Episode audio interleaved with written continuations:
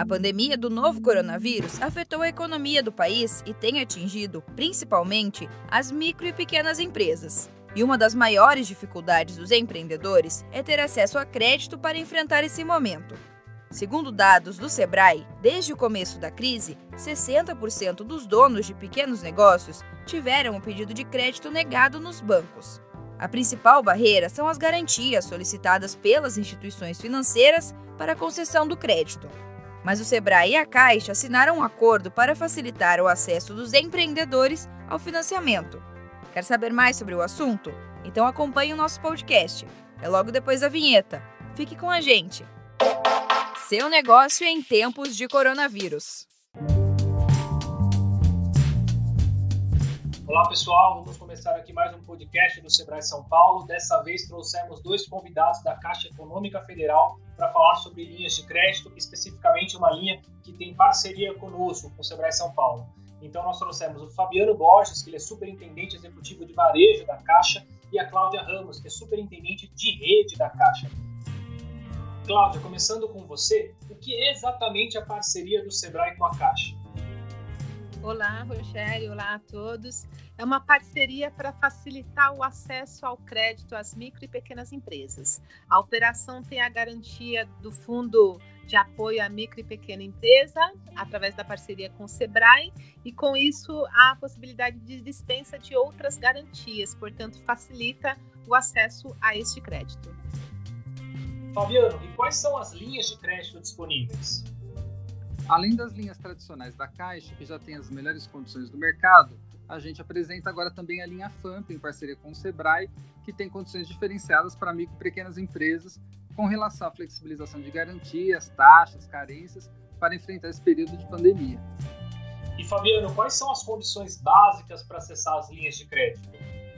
Em primeiro lugar, está capacitado pelo Sebrae, através do painel do Sebrae, o associado vai lá, se cadastra, faz os cursos de capacitação do Sebrae e então ele entra no site da Caixa, no caixa.gov.br barra com a sua empresa e solicita um contato de um gerente lá para que ele consiga fazer a avaliação de risco de crédito e ter acesso a essa linha subsidiada.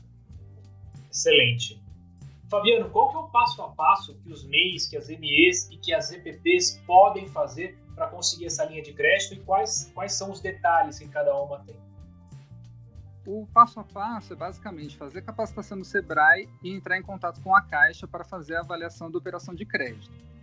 Para fazer essa avaliação, o empresário vai precisar apresentar para a Caixa o contrato social, ou o consolidado, ou a última alteração, os documentos pessoais dos sócios, que são CPF, RG, comprovante de endereço, o extrato do PGDAS do último mês e a DFIS, que é a declaração do Simples, que pode ser de 2018 mais o recibo.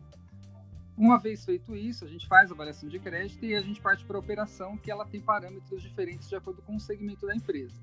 Então, para os MEI que tem faturamento até 81 mil reais bruto por ano, a taxa de 1,59%, com 3 a 9 meses de carência e até 24 meses para pagar. No caso do MEI, o valor máximo do financiamento é de R$ 12.500.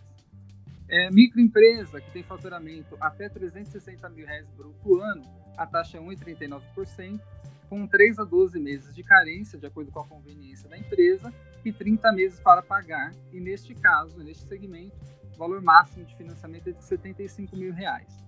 No caso das EPPs, que são as empresas de pequeno porte, com faturamento até 4 milhões e 800 mil ano bruto, a taxa de 1,19%, com um período de carência que pode variar de 3 a 12 meses e até 36 meses para pagamento.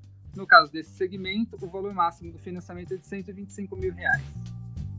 Excelente, Fabiano. Eu gostaria de agradecer a você, a Cláudia também pelas informações e lembrar aos nossos ouvintes a ligarem para o Sebrae no 0800 570 0800. Nesse número vocês vão ter acesso às informações necessárias para fazer o curso de capacitação, que é item fundamental para vocês acessarem o crédito do Sebrae com a Caixa Econômica. Este podcast teve entrevistas do jornalista Rogério Lagos, do Sebrae São Paulo, e locução e edição de Giovanna Dornelles, da Padrinho Conteúdo, para a agência Sebrae de Notícias. Até a próxima. Tchau!